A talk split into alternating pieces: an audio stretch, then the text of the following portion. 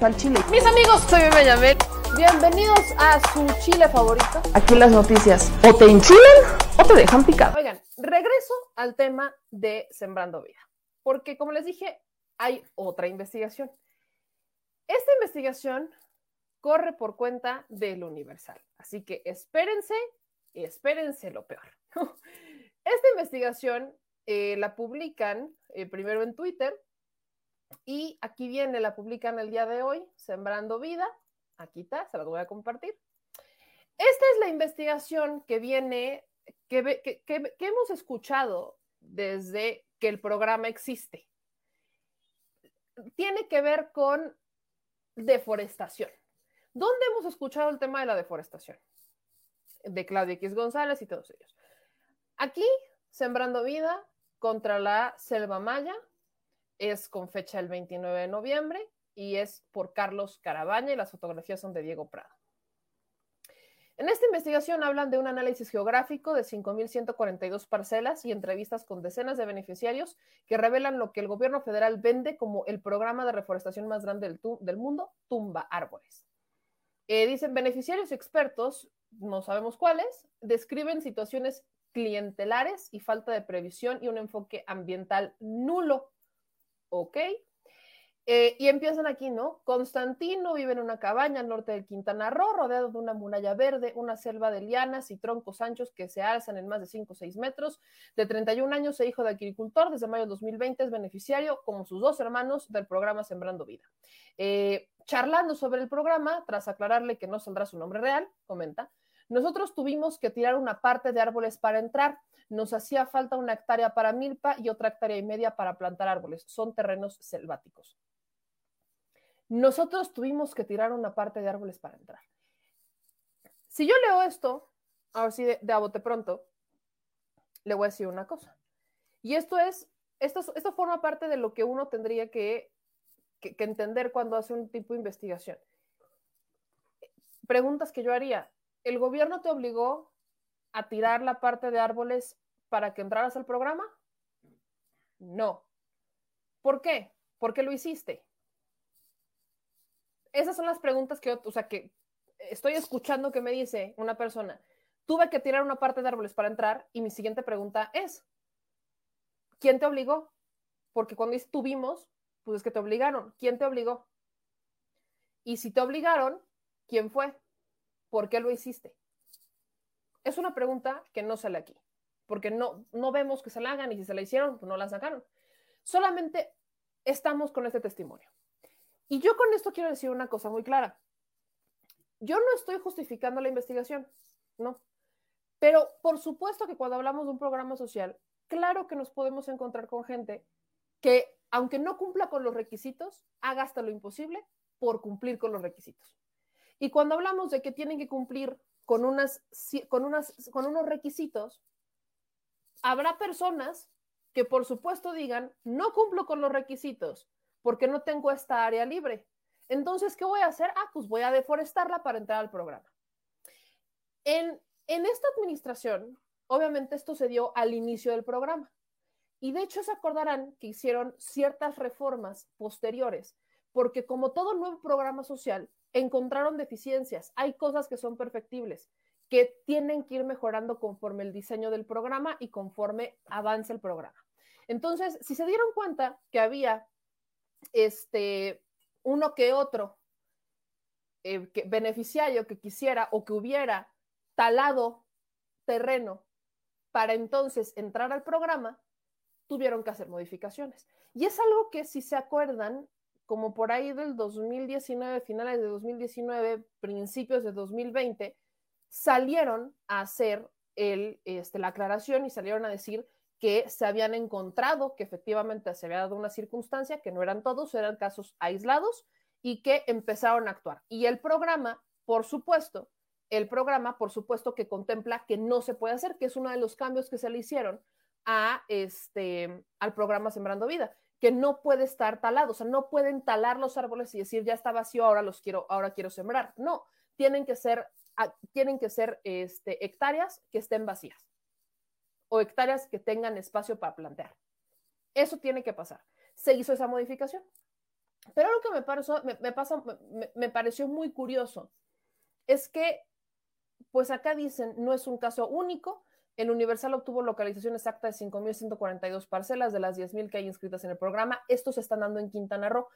Yo recuerdo que hace algunos meses este, les mencionaba, cuando otra vez salía este tema de Sembrando Vida y de la deforestación y todo esto, que la situación de tala de árboles que se da particularmente en la región que comprende Quintana Roo es un problema grave que hemos tenido desde hace muchos años, que es lo que ha llevado incluso a que surja el programa Sembrando Vida. ¿Por qué? Porque hay una tala ilegal. Hay una tala ilegal, hay una tala clandestina que se ha dado en la región, en donde hay una tala desmedida que se ha dado en la región y que esta administración ha querido justamente compensar. Que por supuesto nos vamos a encontrar con gente que quiera hacerlo. Claro que nos vamos a encontrar con gente que, que recurra a estas ilegalidades y es donde la administración tiene que entrar al quite y es donde se hicieron algunos cambios. Pero pensar que todo el programa está mal por casos aislados de personas que para entrar al programa empezaron, o sea, cometieron irregularidades, es también una premisa bastante mal hecha. El tema que todavía me preocupa más es que digan, escuchen esto, escuchen esto que dice, lo, quiero encontrar, particularmente porque dice que este programa tiene eh, caducidad. ¿Dónde está? ¿Dónde está? ¿Dónde está? Eh, está unos kilómetros, está un poquito más abajo, creo.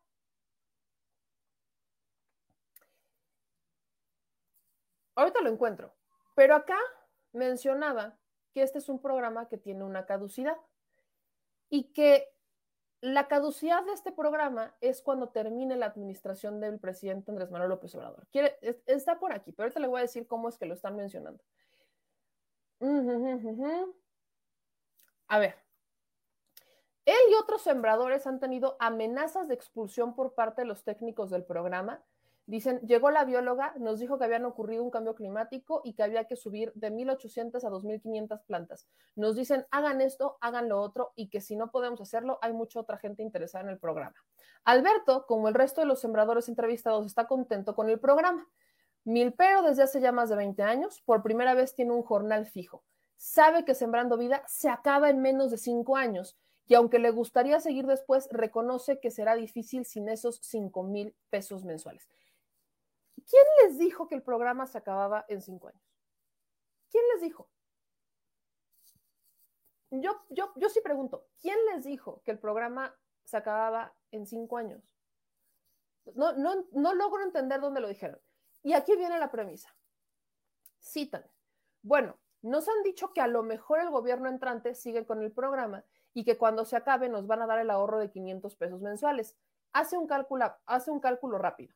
Más de 30 mil pesos cuando México tenga que elegir el próximo presidente, Sembrando Vida repartirá decenas de miles de pesos a 440 mil familias por todo el país.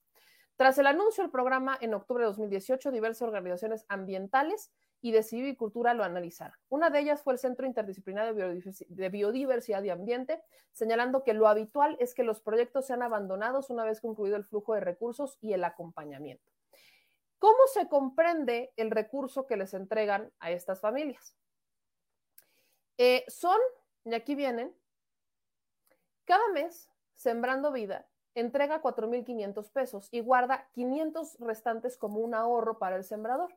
El programa tiene fecha de caducidad, la salida de López Obrador del gobierno. ¿Cuándo entregarán este ahorro acumulado mes a mes los 440 a los 440 mil beneficiados? El requisito principal es vivir en un municipio de rezago social y ser propietario o tener arrendadas 2.5 hectáreas de terreno que estén abandonadas con suelos degradados o sean antiguos porteros o milpas. Su premisa para decir que el programa tiene caducidad es que en cuanto se vaya el presidente Andrés Manuel López Obrador, van a entregar estos 500 pesos restantes. La lógica no les asistió acá. ¿Cuál es la lógica que asiste aquí? El presidente, estos programas sociales, déjenme les recuerdo, se elevaron a grado constitucional.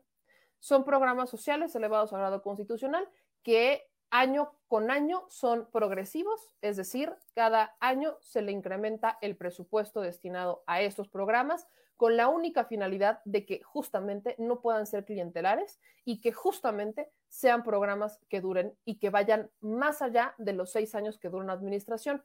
Problema que tenemos prácticamente con todos los programas de gobierno que duran seis años y cuando terminan, pues llega una administración distinta, olvida los programas y no importa si es del mismo partido o es de un partido distinto, olvida los programas, los desecha y arranca nuevos.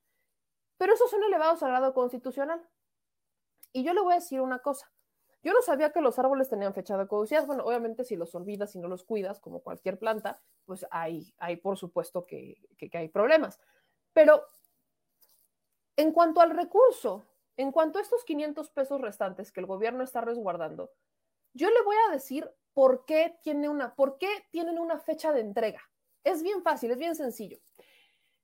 Porque es un recurso que le corresponde entregar a esta administración. Y en cuanto a la entrega de recursos, el gobierno tiene que ser extremadamente claro. Esta administración emprendió un programa en donde se entregan 5 mil pesos al beneficiario. ¿Para qué? Siempre. De estos 5 mil pesos le entregan 4 mil 500 y 500 los guardan en un fondo de ahorro que les entregarán cuando ya vaya a concluir la administración. ¿Por qué? Porque la administración tiene que entregar cuentas claras de con cuánto inició, con cuánto terminó, cómo es que el dinero se ha ido entregando, cómo se ha desarrollado y aparte no puede tener pendientes. ¿Por qué? Porque no existe ninguna garantía, eso es cierto, de que en el cambio de administración este ahorro restante se entregue. ¿Por qué? Porque es un dinero que queda como un ahorro y que por mucho que nosotros pensáramos que con quien llegara, si es del movimiento, continuaría el proyecto o más bien continuaría el fondo de ahorro, la realidad es que esta administración de lo único que se tiene que hacer responsable es de lo que le compete en esa administración, o sea, de los seis años que le competen. Nada más. Nada más. Es muy sencillo entenderlo de esta manera. El programa no tiene una vigencia, el programa es un programa que va a continuar pase lo que pase. Así de sencillo.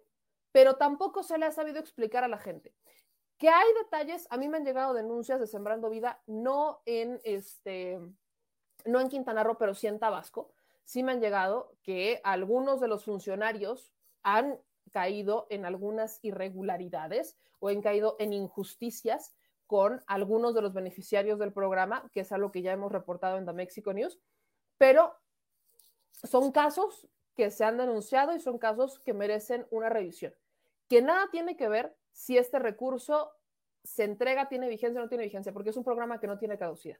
Pero ¿a qué quiero llegar? Porque vaya, no me voy a meter más en el, en el tema. Usted, si quiere y, y, le interesa, puede ver la investigación. Aquí ponen un antes y un después de los, este, de los terrenos que investigaron para que se vea cómo existe una deforestación. Esto particularmente en Quintana Roo, mencionan el asunto de Quintana Roo. El único tema al que yo voy a llegar aquí es bien sencillo. No es casualidad que surjan tantos temas en cuanto a los programas sociales y que arranque una cantidad de investigaciones sobre o en contra de Sembrando Vida. ¿Por qué no es casualidad? Porque es el programa que el gobierno de Estados Unidos utilizará en Centroamérica bajo el nombre Sembrando Oportunidades para resolver el problema de la migración. No es casualidad, porque este, por, este programa, particularmente este programa, es el que el presidente presume con Estados Unidos. No es casualidad. Así se lo digo, no es casualidad. Las cosas no son por casualidad. Esto es claro. Que hay, como en todo programa social, cosas que se deben de cambiar, claro que sí. Que hay, como en todo programa social, eh, cosas que pueden salir mal, claro que sí. Que se deben cambiar, se deben de reformar, claro que sí. Porque no, no son perfectos. Todos los programas sociales son perfectibles porque eventualmente en su operación te vas a ir dando cuenta de qué está bien y qué está mal y que hay que mejorar conforme las necesidades y la realidad, conforme te topas con la realidad. Pero el que surjan todas estas investigaciones en zonas como, por ejemplo, Quintana Roo, que está a punto de entrar en proceso electoral para renovar gobernador el próximo año, y en Tabasco, que es un estado de donde es oriundo el presidente, vaya, no es casualidad. Cuando este es un programa que se está implementando en distintos estados de la República Mexicana.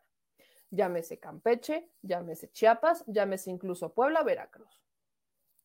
Entonces, no es casualidad esto que lo estoy mencionando y vamos a seguir viendo ese tipo de programas y vamos a seguir viendo ese tipo de investigaciones y de reportajes, sobre todo en contra de Sembrando Vida por el pequeño detallito de que es el programa que Estados Unidos dijo, vamos a implementarlo en Centroamérica bajo el nombre Sembrando Oportunidades para reducir o para atacar de fondo el problema que representa la migración.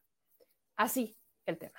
Entonces, acostumbrémonos a verlo. Yo solamente, y como siempre lo digo, creo que lo más importante en todo esto es tener claro el panorama, que por supuesto se pueden dar errores, que no todo es perfecto, pero sí creo que lo más importante aquí es que las secretarías, porque lo que hace falta, lo único que puede combatir las fake news es información.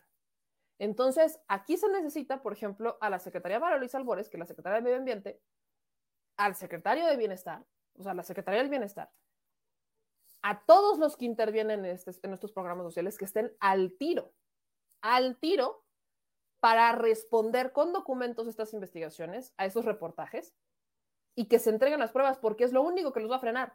Nada más. Eh, conforme vaya avanzando y conforme Estados Unidos resuelva el tema de presupuesto y empiece a inyectar el, el recurso, ustedes van a ver la cantidad, la cantidad de investigaciones y de comentarios que van a salir al respecto en contra de este tema. La cantidad. O sea, usted lo va a ver, no es choro mareador, esto lo vamos a encontrar una y otra y otra y otra vez.